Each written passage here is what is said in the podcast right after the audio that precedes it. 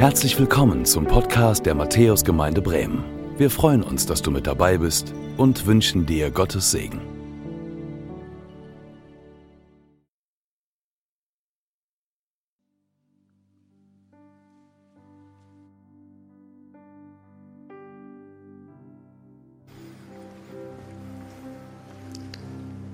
Ihr Lieben, ich freue mich, so den Gottesdienst mit euch zu beginnen, in der Gegenwart Gottes. Und, ähm, und ich freue mich, dass du hier bist, Steffen. Wir starten in die Allianz Gebetswoche und vielleicht weißt du gar nicht, was das ist. Hey, zum 176. Mal kommen weltweit Christen zusammen, um miteinander zu beten, um Glauben zu teilen, um gemeinsam auch einzutreten für ihre Stadt. Denn wir sind ja nicht nur hier die Matthäusgemeinde, sondern es gibt so viele gute Gemeinden in Bremen und die Kreuzgemeinde gehört dazu. Und es gibt so viele gute Gemeinden weltweit. Und wir verstehen uns als lokales Abbild der Gemeinde Gottes weltweit. Und ich freue mich, dass im Zuge dieser Allianz-Gebetswoche, wo es verschiedene Veranstaltungen gibt, ihr habt den Flyer auf euren Plätzen und könnt es da nochmal nachsehen, dass auch eine Tradition, die dazugehört, der Kanzeltausch ist. Ne, wir tauschen nicht physisch die Kanzeln, sondern wir haben jemanden aus einer Gemeinde hier und dafür geht jemand von uns rüber in eine andere Gemeinde. Andreas Schröder ist bei euch und hat den ersten Gottesdienst schon durch, den Zehner-Gottesdienst schon durch. Und jetzt bist du hier. Aber die Gemeinde kennt dich ja noch gar nicht. Wer bist denn du eigentlich? Ja, wer bin ich? Manchmal frage ich mich das auch. Wer bin ich? Also schön, dass ihr mich eingeladen habt. Schön, dass ich bei euch sein darf. Äh, ich bin Steffen Karl. Ich bin 59 Jahre alt, verheiratet mit meiner Frau Ariane. Die ist Gemeindereferentin und Harfenistin, hat auch musikalische Früherziehung gelernt. Und wir sind jetzt 33 äh, Jahre bald verheiratet. Und äh, Bremen ist mein 13. Lebensort. Geboren in Franken, also in Bayern. Und dann waren die Stationen Siegen, Minden, Leverkusen, Hannover, Hamburg, Essen, Stuttgart 1, Stuttgart 2, Sindelfingen und dann Bremen zum guten Schluss seit zwei Jahren. Und ähm, ich habe mein Leben Jesus anvertraut, als ich elf Jahre alt war. Ich habe ganz klar gehört, wie er zu mir gesprochen hat und ich habe mein Leben ihm gegeben. Und mein Leben hat sehr viele gesegnete Erfahrungen und sehr viele tiefen Erfahrungen gehabt. Und die tiefen Erfahrungen haben mich am meisten geprägt. Mhm. Mein Schwager ist mit 26 äh, gestorben, als ich 22 war und ich habe ihn begleitet. Und äh, das war eine Tiefe mit 22, die dann den Rest meines Lebens geprägt hat, weil ich sehr früh mich mit den Grenzfragen des Lebens beschäftigen musste. Und meine Berufung zum äh, vollzeitlichen Dienst habe ich mit 16 bekommen und hat dann auch eine Weile gedauert, bis ich mit 27 dann angefangen habe, damals die erste Stelle in Minden. Ja, und ich bin jetzt auch 33 Jahre Pastor und äh, ihr werdet es nicht glauben, jedes Fund liebt immer noch Jesus. hey, das ist stark. Sag mal jetzt, nach so vielen Jahren und Stationen, magst du vielleicht uns mit hineinnehmen, was ist dein Herz für Gemeinde? Warum machst du diesen Job immer noch? Als ich in der Oberschule war, im Gymnasium, da habe ich die Verlorenheit der Mitschülerinnen und Mitschüler so stark empfunden, dass ich gedacht habe, hier muss sich etwas ändern. Wir hatten damals drei Selbstmorde in einem Schuljahr, Schule mit 1600 Schülern. Mhm. Und dann habe ich gesagt, gut, ich lasse mich zum Schülersprecher aufstellen. Ich bin auch gewählt worden. Ich habe ein ganz klares Zeugnis für Jesus gegeben. Und die haben mich trotzdem gewählt. Und dann haben wir versucht, christliche Konzerte und gute Angebote in der Schule zu machen, in der Freizeit. Und da habe ich in meinem Herzen etwas entdeckt, was immer geblieben ist nämlich dass ich will, dass ich mich danach sehne, dass noch viel mehr Menschen Jesus kennenlernen. Ja, wir sind gerade dabei, mit einem Nachbarn, der ganz furchtbar schwer krank geworden ist, ähm, ihm jetzt ganz massiv zu helfen. Wir hatten eine Woche Urlaub, haben ihm sehr viel geholfen und wir beten, dass er auch durch unsere Hilfe Jesus findet. So. Und deswegen, Gemeindearbeit ist für mich immer, so wie Manfred Siebald das beschreibt, gut, dass der Kreis sich niemals schließt. Es geht immer darum, dass wir Gläubige fördern und noch Nichtgläubige einladen, dass sie Jesus finden und die Ewigkeit mit ihm verbringen. Es gibt nichts Wichtigeres. Ja, wir werden gleich noch ein bisschen mehr ähm, über deinen Werdegang auch hören. Ich durfte ja schon eine Predigt von dir hören und freue mich trotzdem auf die zweite Runde oder gerade deshalb auf die zweite Runde. Ähm, und wir werden auch ein bisschen von deinem Herz gleich noch hören. Ähm, magst du noch mal kurz etwas zur Kreuzgemeinde sagen?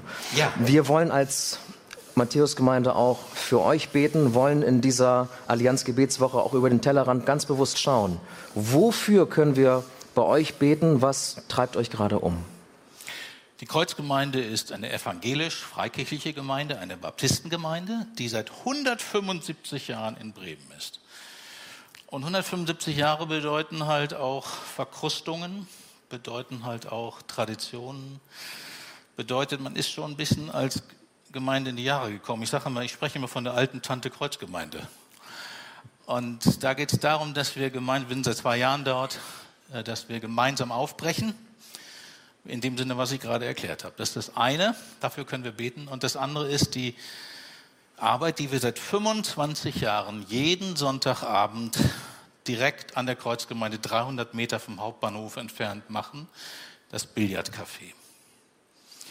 In der Innenstadt sind 800 Obdachlose und Drogenabhängige, die dort leben. Die meisten ohne Obdach. Und da ist unglaublich viel Not. Und wir versuchen dadurch, dass wir seit 25 Jahren jeden Sonntag, dass die Geschwister backen und kochen und das dann servieren und ausgeben und verpacken und weitergeben und so weiter, versuchen wir ein kleines Licht in dieser Dunkelheit anzuzünden. Das ist auch ein echtes Gebetsanliegen. Wir suchen weitere Mitarbeiter aus weiteren Gemeinden, die sich dem anschließen. Sonntags 18 Uhr. Vorbereitungen sind 16.30 Uhr, um 20 Uhr ist man fertig.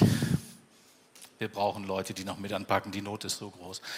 Und ein anderes Gebetsanliegen ist einfach die Situation am Hauptbahnhof selber. Das geht jetzt ja auch durch die Presse ständig und so weiter. Wir hatten neulich auch ein Interview mit ähm, T-Online. Die Situation spitzt sich weiter zu. Kriminalität, Drogenkonsum, Obdachlosigkeit am Hauptbahnhof. Und äh, der Senat sucht nach Wegen. Und unser Gebet ist, dass es gute Wege gibt, die nicht in die Eskalation führen, sondern in die Deeskalation. Unser Gebet ist, dass diese Menschen Jesus als ihre neue Lebensperspektive finden. Aber die brauchen natürlich auch noch ganz viel mehr andere Hilfe. Eigentlich müssten alle Gemeinden in Bremen gemeinsam aufstehen und sagen, wir müssen hier was tun, dass diese 800 nicht vor die Hunde gehen. Ja, danke für diesen starken Appell. Ihr habt es gehört, ihr habt auch die Einladung gehört für Sonntagnachmittag, später Nachmittag oder Abend. Ähm, danke, dass du das mit uns teilst, auch nicht nur als Gebetsanliegen, sondern auch als Aufruf, als Herausforderung, vielleicht auch für dich, dich da ganz praktisch mit einzubringen. Wir hören jetzt auf deine Predigt, aber ich möchte vorher für dich beten. Herr Jesus Christus, ich danke dir dafür, dass ich hier stehen darf, dass wir hier sein dürfen mit unserem Bruder Steffen Karl. Und ich danke dir dafür, dass du ihn geführt hast über all die Jahre, dass du treu mit ihm gegangen bist durch Höhen und Tiefen und dass er jetzt angekommen ist in Bremen, Herr. Und du siehst die Aufgabe, die er hat als als Kopf der Gemeinde und ähm, als äh, Pastor dort. Und du siehst, dass die Gemeinde auch in die Jahre gekommen ist. Und du siehst die Herausforderung, die direkt vor der Haustür ist. Ja, und ich bitte dich, dass du Menschen berufst, vielleicht auch hier aus unserer Gemeinde, die sich jetzt angesprochen fühlen, die wissen, es ist jetzt dran, dort zu helfen Schenke du dort Barmherzigkeit und rühr du dort an. Und ich bitte dich jetzt für Steffen auch, dass, wenn er jetzt zu uns predigt, Herr, dass du durch ihn durchsprichst. Öffne du uns die Herzen und die Ohren, dass wir hören, was du heute zu sagen hast. Und verherrliche du dich durch Steffen und durch die Predigt, die wir jetzt hören wollen. In Jesu Namen. Amen. Amen.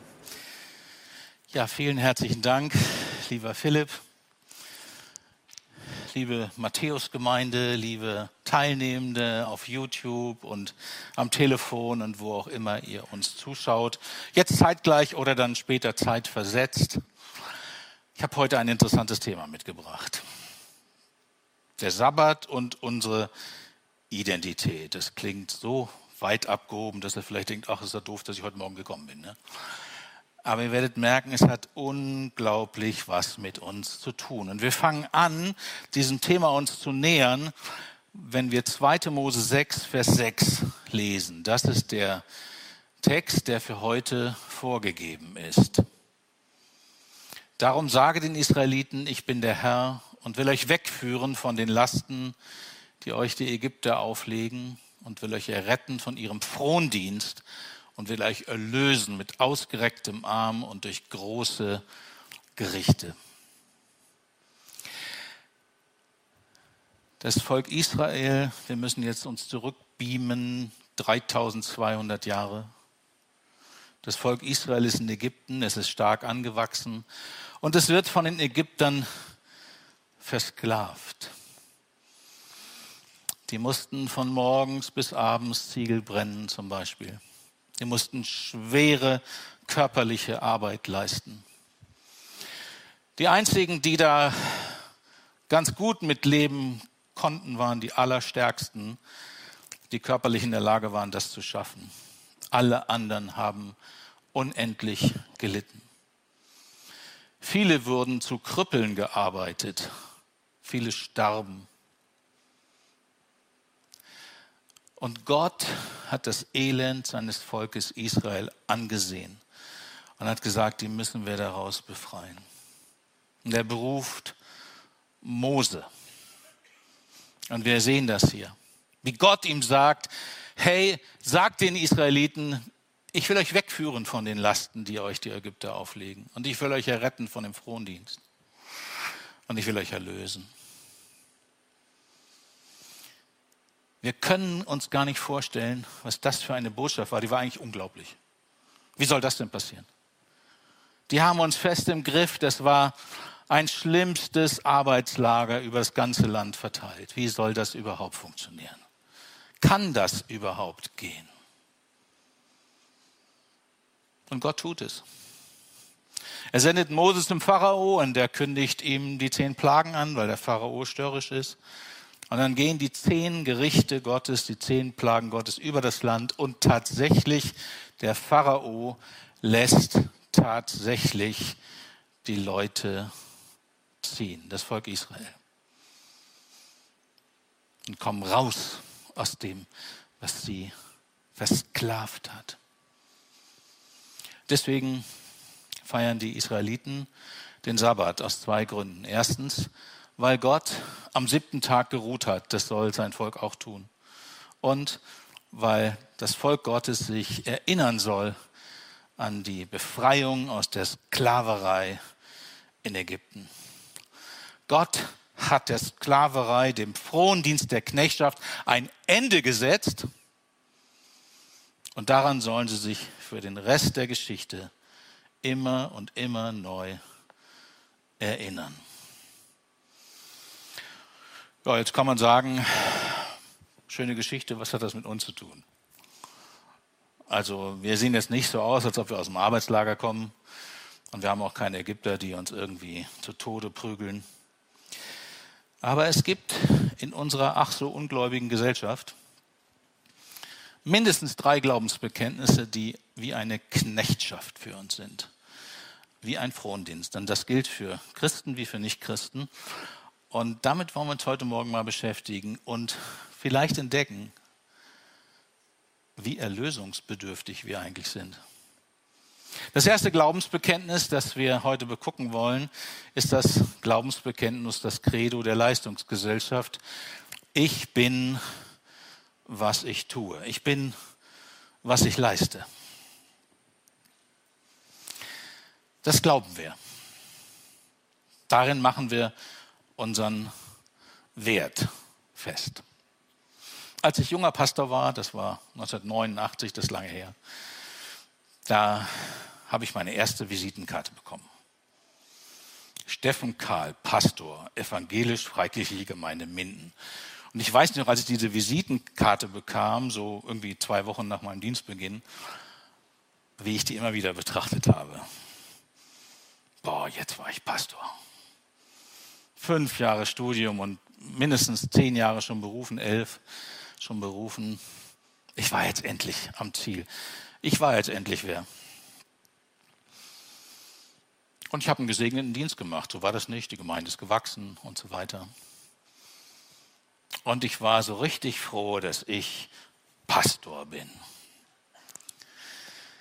Bis ich dann die Gemeinde gewechselt habe und dort nach fünf Jahren eine schwere Krise geriet, die mich für vier Monate außer Dienst stellte, ohne erstmal eine neue Anstellung zu haben. Und auf einmal war ich, ich war zwar noch in meinem Beruf, aber ich war nicht mehr konkret Pastor einer konkreten Gemeinde. Auf einmal war ich, ja, wer war ich dann noch? Und damals habe ich angefangen, mich mit diesen Gedanken, die ich heute teile, intensiv zu beschäftigen. Und ich habe diese drei, vier Monate gebraucht, um mein Leben auf ein neues Fundament zu stellen. Da war ich schon 25 Jahre Christ. Und ich hatte meine Identität, mein Wert daraus gezogen, was ich tue. Und so ist das in unserer Gesellschaft das Typische. Ich bin, was ich leiste. Wenn ich in der Schule einen sehr guten Durchschnitt habe, 1,5, dann bin ich wer. Und wenn ich 4,5 habe, dann bin ich ein Loser.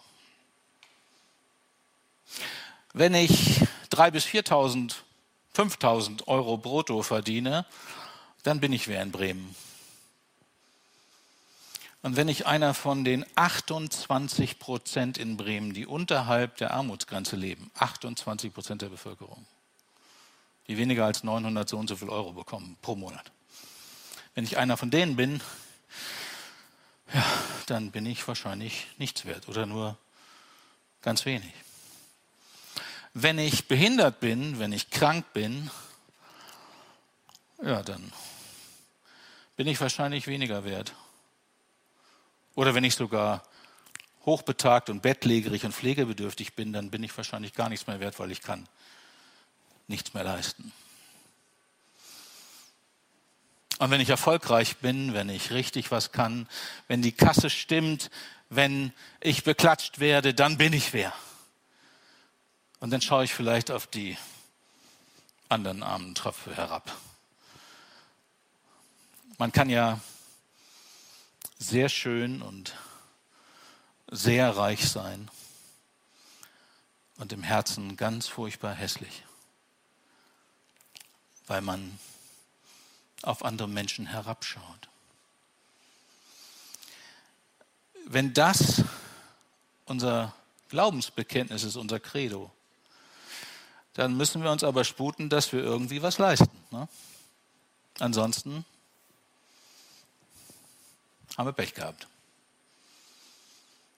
Das ist das erste Glaubensbekenntnis unserer säkularisierten Gesellschaft. Wer will das glauben? Ne? Wir glauben nämlich ganz, ganz viel, obwohl wir sagen, natürlich sind wir ungläubig. Kirchenzugehörigkeit und Glaube an Jesus Christus, das ist aus dem Mittelalter. Damit haben wir nicht mehr zu tun. Wir glauben eigentlich gar nichts mehr. Wir glauben an uns selbst. Stimmt nicht. Wir haben unsere Glaubensbekenntnisse. Und wir Christen leben in dieser Gesellschaft und wir sind oft meistens genauso davon betroffen. Das zweite Glaubensbekenntnis heißt, das Credo der Konsumgesellschaft, ich bin, was ich habe. Ich bin, was ich habe. Je mehr er hat, je mehr er will, Nie stehen seine Wünsche still. Unser ganzes Wirtschaftssystem ist darauf aufgebaut, dass wir hoffentlich immer mehr konsumieren. So läuft die Wirtschaft. Vor vielen Jahren hatte ich eine Anstellung in der International Baptist Church of Stuttgart. waren wir viele verschiedene Leute, viele Amerikaner und ich hatte einen amerikanischen Pastorenkollegen. Und der, das ist bei den Amerikanern so, der träumte davon, dass er mal mit einem Porsche auf der deutschen Autobahn fahren dürfte. Weil die Amerikaner haben ja lauter Geschwindigkeitsbegrenzungen, da kann man sowieso nicht rasen. Aber in Deutschland auf den richtigen Strecken, wo keine Begrenzung ist, da lohnt sich das richtig. Da kann man mal 250 fahren. Und das wollte er unbedingt. Unbedingt. Großer Junge, so wie ich, habe gedacht, wie können wir das Spielzeug irgendwie herkriegen? Ich habe neun Monate lang mit Porsche Stuttgart verhandelt, bis ich schließlich bei der Chefsekretärin vom Chef war, ähm, ob wir nicht für einen Vormittag ein Porsche Carrera uns ausleihen dürfen, für kostenlos. Und ich habe ihr erklärt, ich habe ihr erklärt, warum und das ist schon so. Die hat mich immer wieder vertröstet. Lange Rede, kurzer Sinn, wir haben den Samstagmorgen bekommen und wir haben in Porsche Carrera gekommen für zwei Stunden. Und äh, ja, dann sind wir losgefahren. Er ist gefahren, sein Traum ging in Erfüllung, ist sofort in Blitzer reingerauscht. Das war Nummer eins. Das ist auch ganz, ganz leicht mit dem Porsche. Das brauchst du einmal antippen, bist du bei 100. So, dann ähm, sind wir auf der Autobahn gefahren und er hat sehr viel Spaß gehabt. Ich hatte ein bisschen Angst, habe ich festgehalten. Und äh, ja, war super. Dann haben wir gedacht, ja gut, jetzt ist die Zeit bald rum. Jetzt fahren wir mal nach Stuttgart zu Venhausen in die Einkaufszone und wir kaufen einen schönen Blumenstrauß für die Chefsekretärin, weil da mussten wir den wieder abgeben, den Porsche Carrera. Und das haben wir gemacht und sind in Zuffenhausen vor diesem Blumenladen gefahren. Und ich weiß noch wie heute, da müsst ihr euch vorstellen, steht jetzt der Porsche mit uns beiden drin auf dem Parkplatz, wie die junge Frau, eine attraktive junge Frau, mit dem Kinderwagen an uns vorbeiging und ihren Blick von uns nicht mehr lassen konnte. Ich habe gedacht, was sind das für tolle Typen im Carrera? Ja, da fühlten wir uns doch gleich attraktiv. Ne? Damals war ich auch wirklich noch attraktiver, das stimmt. Und die Frau vom Blumenland, ungelogen, kommt zur Tür, macht uns die Tür auf und die hat gedacht, wir kaufen ein Bouquet für, ein Bouquet für 200 Euro. Haben wir natürlich nicht gemacht, wir haben nur einen Blumenstrauß für 15 Euro gekauft. Und die, wie die uns behandelt haben in dem Geschäft und wie die Leute dann, als wir rauskamen im Blumenstrauß und in den Porsche Carrera wieder einstiegen, wie die uns angeguckt haben, wie die uns angehimmelt haben und bewundert haben, das war unglaublich. Dann mussten wir noch auftanken, sind zur Tankstelle gefahren und standen da und fanden den Tankstutzen nicht. Der ist beim Porsche Carrera echt versteckt. Es war eine super peinliche Situation. Ergebnis, wir standen da und wussten nicht, was wir machen sollten. Da kommt, ungelogen, kommt so ein, irgend so ein Typ vorbei mit einem Fiat 500, ungelogen. Stellt sich neben uns, kurbelt das Fenster runter und sagt, hey Jungs, der Tankstutzen ist da und da. Wisst ihr das denn nicht? Und er hatte recht, da war der und dann haben wir getankt. Das war unendlich peinlich. Also wir haben uns dann spätestens da geoutet als Leute, die mit dem Porsche eigentlich gar nichts zu tun hatten.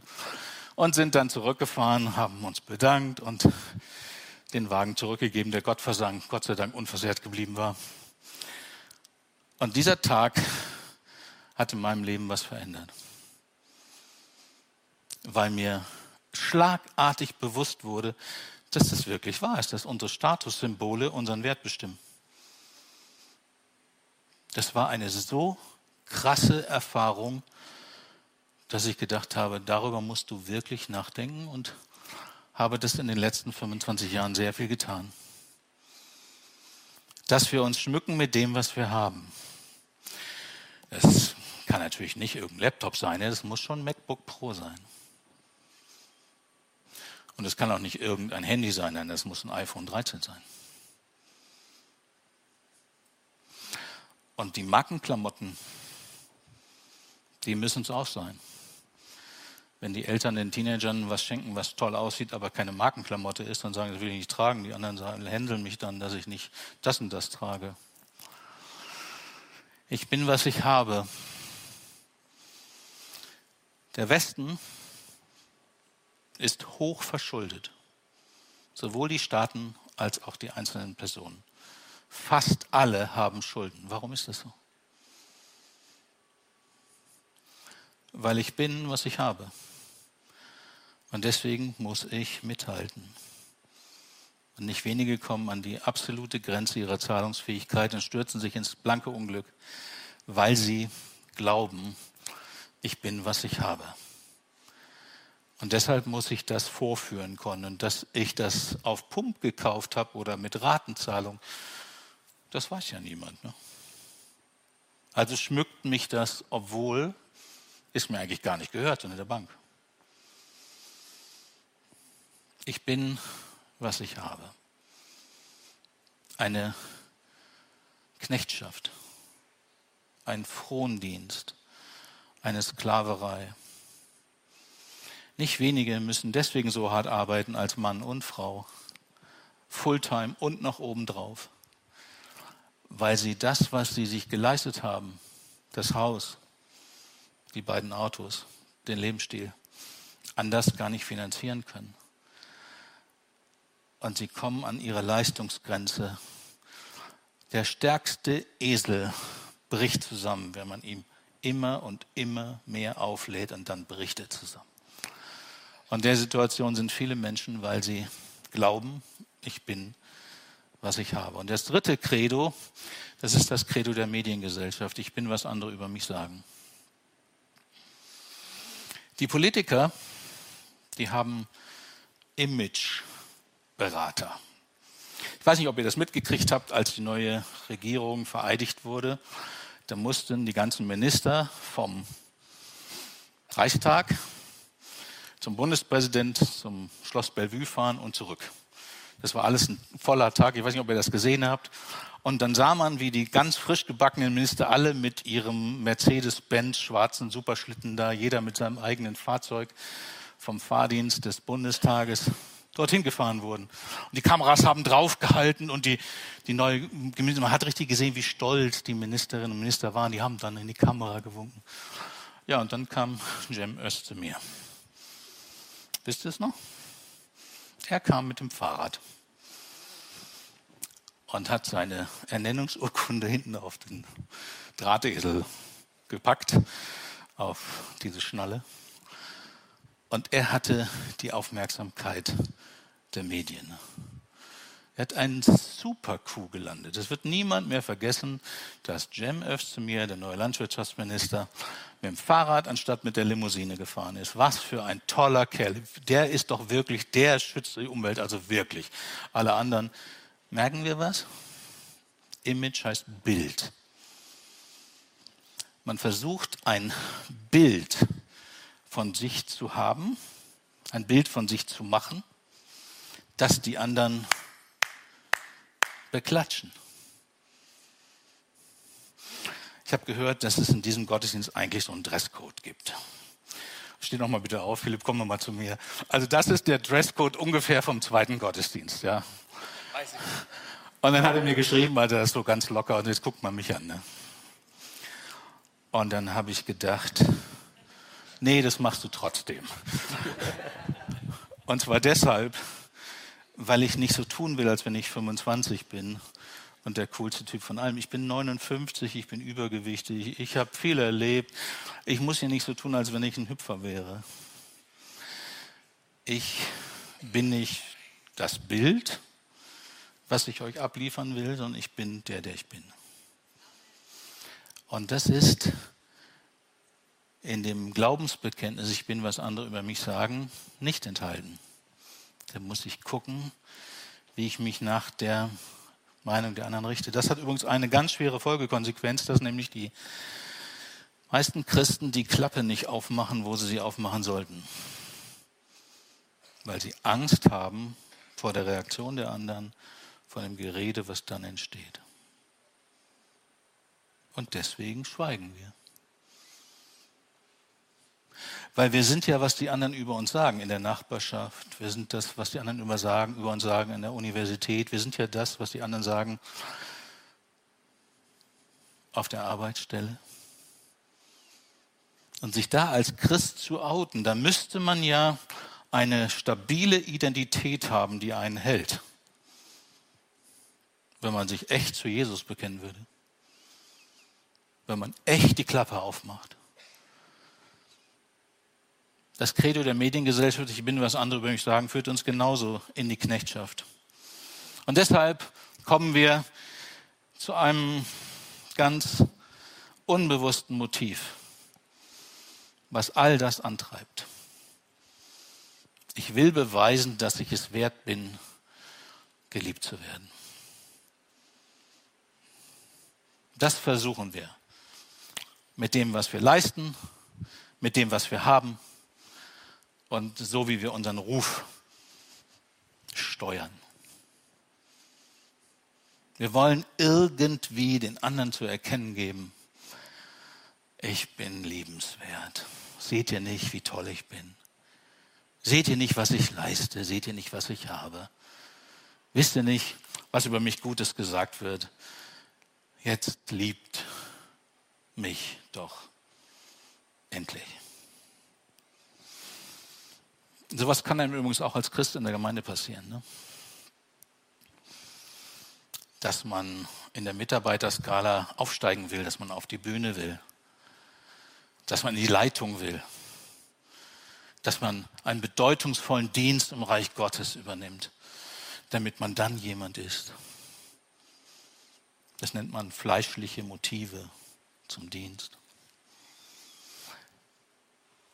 die nicht aus einer Identität herauskommt, sondern aus einer ungestillten Sehnsucht. Ich, ich will jemand werden, damit ich beliebt und geliebt werden. Und daraus entsteht unsere Knechtschaft, nämlich dass wir sagen, ich will bloß über der Linie bleiben. Was meine ich damit?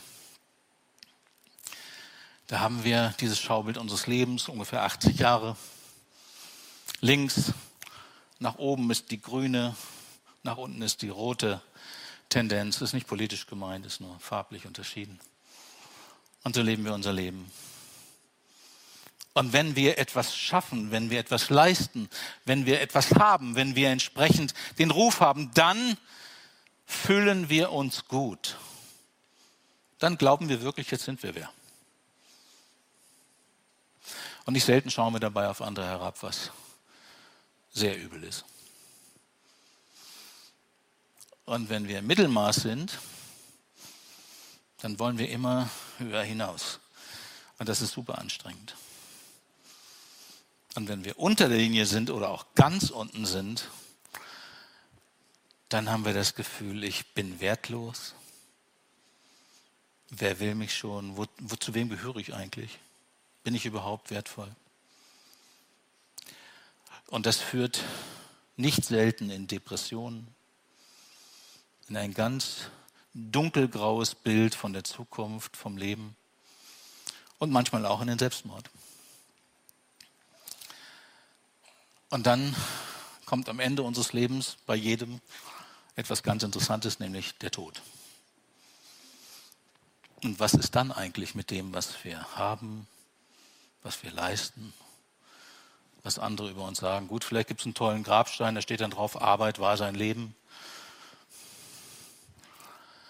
Bricht dieses System dieser Glaubensbekenntnisse nicht zusammen im Moment unseres Todes? Und wer sind wir eigentlich, wenn wir sterben? Wie kommen wir da raus? Ich habe gestern festgestellt, dass der nächste Vers von dem vorgegebenen Vers aus 2. Mose 6, Vers 6, nämlich der Vers 7, schon die Antwort deutet. Ich will euch annehmen, so sagt Gott zu seinem Volk, ich will euch annehmen zu meinem Volk und will euer Gott sein, dass es erfahren soll, dass ich der Herr bin, euer Gott, der euch wegführt von den Lasten, die euch die Ägypter auflegen. Alles, was wir bisher besprochen haben, gilt in der Horizontale, im Vergleich untereinander. Und da wird es immer Unterschiede geben. Und so werden wir nie einen stabilen Wert, eine stabile Identität finden. Nie.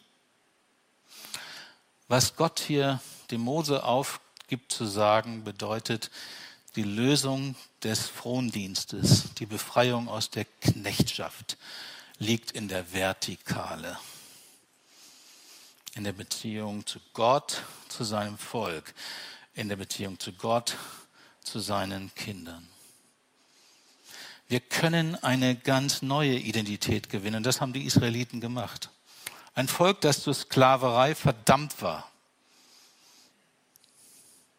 wird befreit und kann selbstbestimmt von Gott geführt seine Zukunft gestalten. Es war der Hammer, absoluter Hammer. Und deswegen, das werden wir in dieser Woche bei der Allianz Gebetswoche noch öfter hören, ist einer der beiden Aspekte vom Sabbat, dass wir uns erinnern daran, dass die Israeliten sich erinnern daran, dass Gott sie aus Ägyptenland befreit hat. Dass es jetzt endlich einen freien Tag gibt. Ein Tag, wo ich nicht leiste,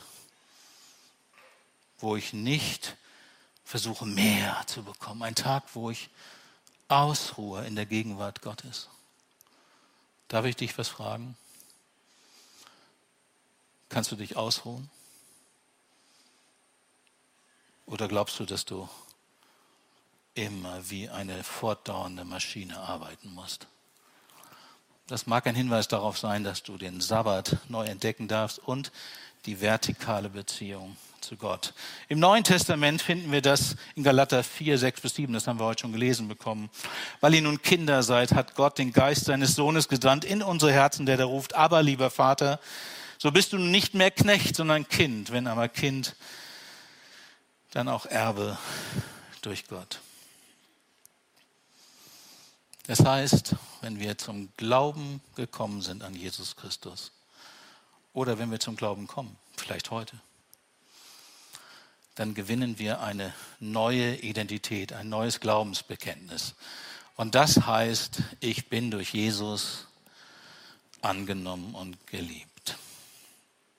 Ich habe bei der Vorbereitung der Predigt überlegt, also bei, bei den anderen Sachen gibt es ja immer ein, eine Steigerung. Ne? Also etwas leisten, mehr leisten, noch mehr leisten. Etwas haben, noch mehr haben, noch mehr haben. Einen guten Ruf haben, einen noch besseren Ruf gewinnen. Da gibt es immer eine Steigerung. Und das ist auch das Tödliche daran, weil es immer darum geht, weiter zu streben, weiter zu streben, weiter zu streben, weiter zu streben. Und es hört gar nicht mehr auf. Dann habe ich versucht, Kind zu steigern ich bin Kind, ich bin mehr Kind, ich bin am kindesten. Geht nicht. Als die, die Jesus Christus vertrauen, sind wir am Ziel. Wir sind schon am Ziel. Wir haben das Allerwichtigste schon erreicht eine neue, befreite Identität. Ich bin ein Kind Gottes. Deswegen kann ich mit der Krawatte in einen Gottesdienst gehen, wo das eigentlich gar nicht angesagt ist. Weil ob ihr die schön findet oder nicht, ist mir egal. Ich rede zu euch als Kind Gottes. Ich bin angenommen und geliebt durch Jesus. Das ist etwas, was in unserem Herzen beginnt, wenn wir uns Jesus Christus anvertrauen. Und das zieht sich dann durch unser ganzes Leben durch. Und jetzt kommt's. Das bleibt im Tod. Das bleibt im Tod. 1. Johannes 3, Vers 1. Wir sind schon Gottes Kinder. Es ist aber noch nicht offenbar geworden, was wir sein werden. Wenn wir ihn aber sehen, wie er ist, dann wird offenbar werden, dass wir Kinder Gottes sind. Da bricht im Tod gar nichts auseinander. Nichts. Ganz im Gegenteil. Wir werden erfahren, dass wir unser ganzes Leben auf das richtige Pferd gesetzt haben. Wir werden erfahren, dass wir immer noch Gottes Kinder sind, dass unsere Schicksalsgemeinschaft mit Jesus hält. Er ist am Kreuz gestorben, begraben worden und am dritten Tag auferstanden von den Toten. Er ist der Erstgeborene der neuen Schöpfung. Er ist der, der den Himmel eröffnet hat. Und wenn wir uns mit Christus verbinden, ist sein Tod mein Tod ist sein Begräbnis mein Begräbnis und ist seine Auferstehung meine Auferstehung. Ich bin mit ihm verbunden. Da passt kein Blatt Papier mehr dazwischen.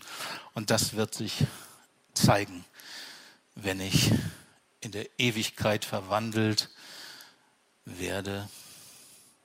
Mein Bewusstsein noch das gleiche ist. Ich werde dort immer noch der Steffen sein und du wirst immer noch die Petra oder der Peter oder wer auch immer sein. Aber verwandelt zum ewigen Leben. In Herrlichkeit. Wir werden uns freuen mit unaussprechlicher Freude. Und deshalb ist dieser Wert der einzige, der tatsächlich trägt. Die Erlösung und der Sinn unseres Lebens bestehen darin, uns von Gott in Jesus Christus lieben zu lassen und diese Liebe zu erwidern und weiterzugeben. Daran erinnert uns der Sabbat. Lässt uns der Glaube aus unserer Gesellschaft aussteigen? Wir müssen ja trotzdem klarkommen.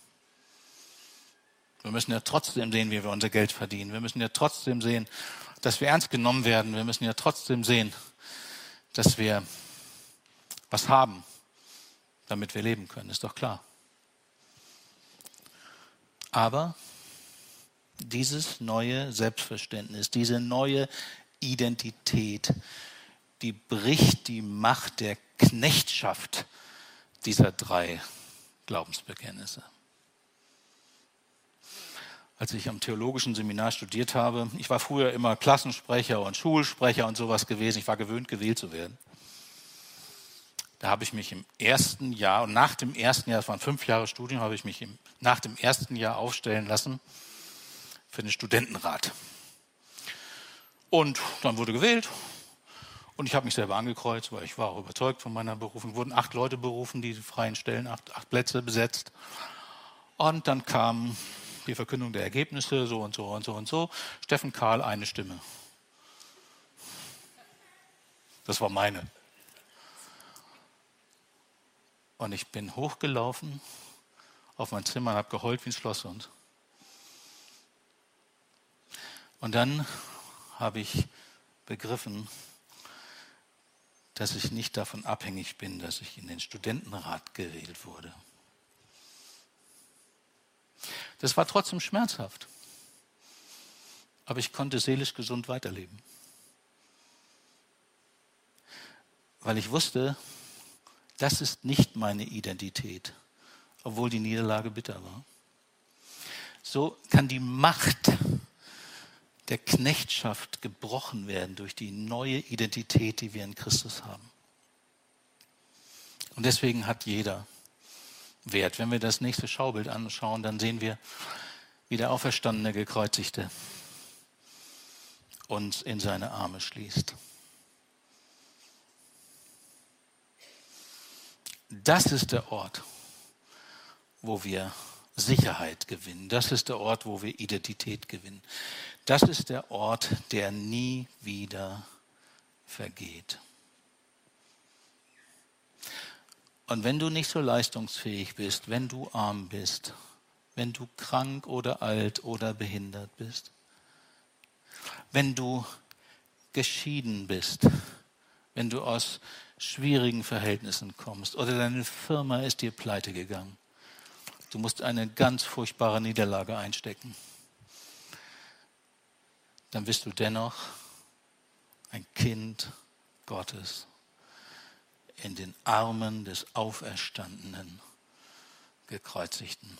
Und deswegen ist es so wichtig, dass wir als Gemeinden und als Christen jedem so begegnen, jedem dass wir Wertschätzung und Wert vermitteln.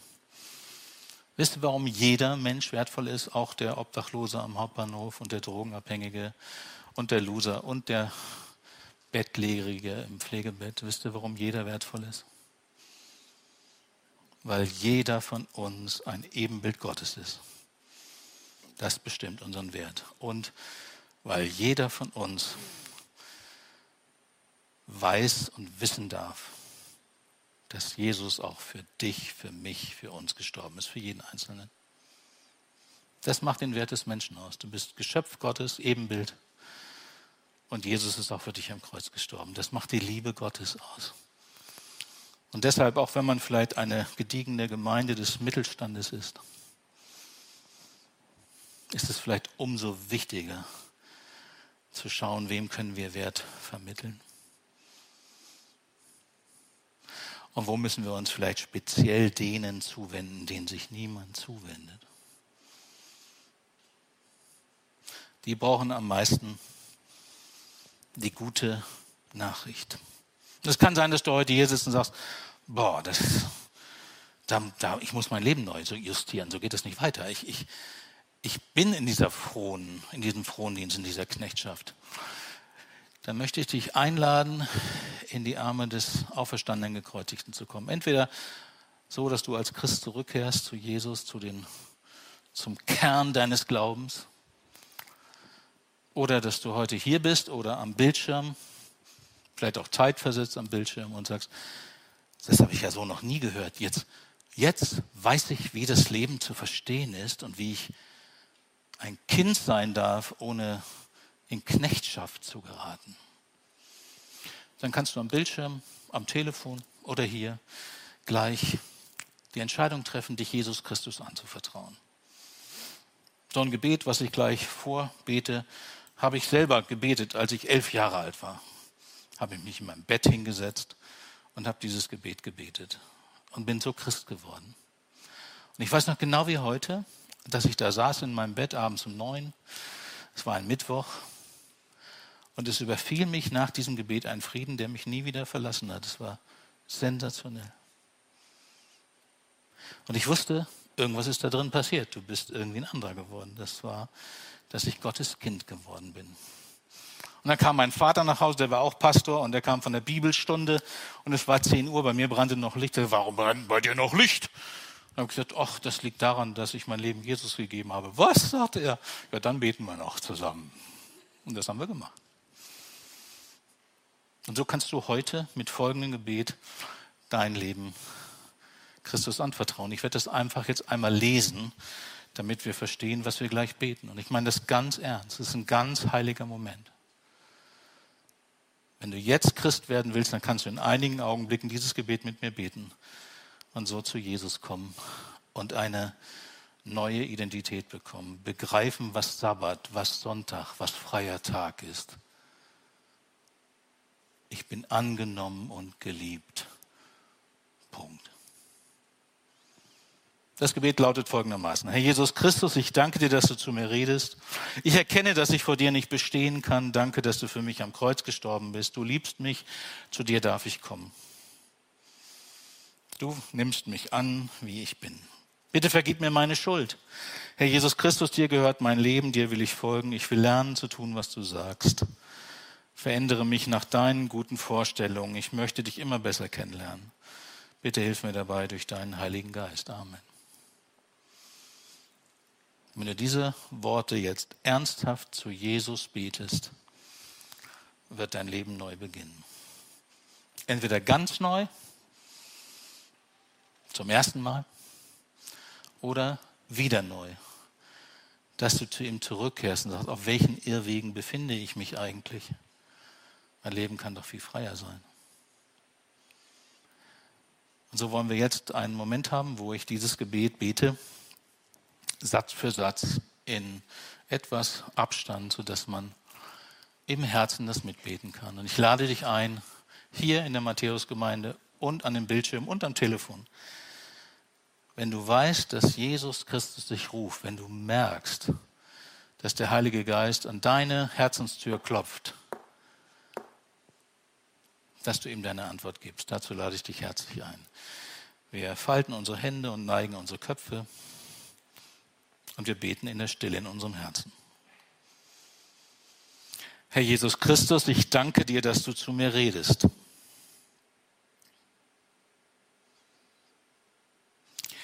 Ich erkenne, dass ich vor dir nicht bestehen kann.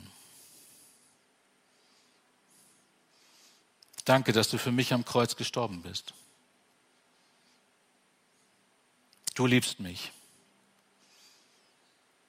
Zu dir darf ich kommen. Du nimmst mich an, wie ich bin. bitte vergib mir meine Schuld. Herr Jesus Christus, dir gehört mein Leben. Dir will ich folgen. Ich will lernen zu tun, was du sagst.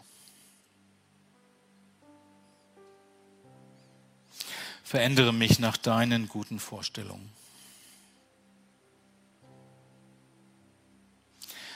Ich möchte dich immer besser kennenlernen. Bitte hilf mir dabei durch deinen Heiligen Geist. Amen. Während jetzt die Musiker und Sänger nach vorne kommen, möchte ich dir noch erklären, wie es jetzt weitergehen könnte. Ich weiß nicht, ob du einen Christen hast, dem du vertraust. Vielleicht ist der auch hier, vielleicht ist der mit dir zusammen am Bildschirm, keine Ahnung. Oder vielleicht weißt du auch niemanden. Dann könntest du nach dem Gottesdienst zu mir kommen oder zu dem Philipp oder zu jemand anders hier. Und du könntest sagen, ich wollte sagen, ich habe das mitgebetet. Habe ich neulich so erlebt, da kam eine 13-jährige Teenagerin zu mir und sagte, die kam so als Letzte am Ausgang und sagte, ich wollte noch sagen, ich habe das mitgebetet. Und dann gesagt, das freut mich aber. Und die hatte strahlende Augen. Sag ich, ja, sollen wir denn noch zusammen sprechen? Und bin, ja, das wäre gut. Und dann haben wir das gemacht. Und sie ist eine ganz fröhliche junge Christin geworden. So könntest du das heute auch machen. Du könntest sagen, ich wollte noch sagen, ich habe das gebetet. Und dann kann jemand vielleicht mit dir reden und für dich beten oder ich kann das tun oder Philipp oder jemand anders, dem du vertraust. Und wenn du am Bildschirm sitzt, ruf vielleicht jemanden an, wo du weißt, Mensch, der betet sowieso schon so lange für mich. Äh, dem sage ich jetzt, ich, ich habe mitgebetet. Und dann kann der andere dich segnen. Und dann geht es darum, nächste Schritte zu finden dass du überlegst, wie kann ich jetzt diesen Glauben stärken? Wie kann ich die Rückkehr zu Jesus stärken? Durch Gemeinschaft, durch Gemeinde, durch Besuch von Veranstaltungen, durch eine Zweierschaft. Vielleicht kannst du mit jemandem eine Zeit lang einfach jede Woche dich treffen und sagen, hey, wir wollen zusammen ein Stück Bibel lesen und ich erkläre dir, was in meinem Leben für Probleme sind. Wir beten zusammen und so geht es Schritt für Schritt weiter. Dann hätte sich der 9. Januar 2022 aber richtig gelohnt wenn dein Leben heute einen neuen Anfang nimmt. Wir werden jetzt ein unglaubliches Lied singen. Das ist ein Glaubensbekenntnis. Vater, deine Liebe ist so unbegreiflich groß und ich weiß gar nicht, wie ich leben konnte ohne dich, o oh Herr. Das können wir jetzt alle gemeinsam singen, ob wir heute eine Entscheidung zum Zurückkehren getroffen haben, heute unser Leben Jesus gegeben haben oder ob wir schon 48 Jahre dabei sind und sagen, ich kann immer noch nicht ohne deine Liebe leben. Ich freue mich, dass ich ein Kind Gottes bin. Wollen wir alle aufstehen und wollen wir das zu unserem Vater im Himmel singen? Danke fürs Zuhören. Wir hoffen, dass du heute inspiriert und ermutigt wurdest durch Gottes lebendiges Wort. Unser Gebet ist, dass es viel Frucht bringt. Weitere Infos findest du unter www.matthäus.net.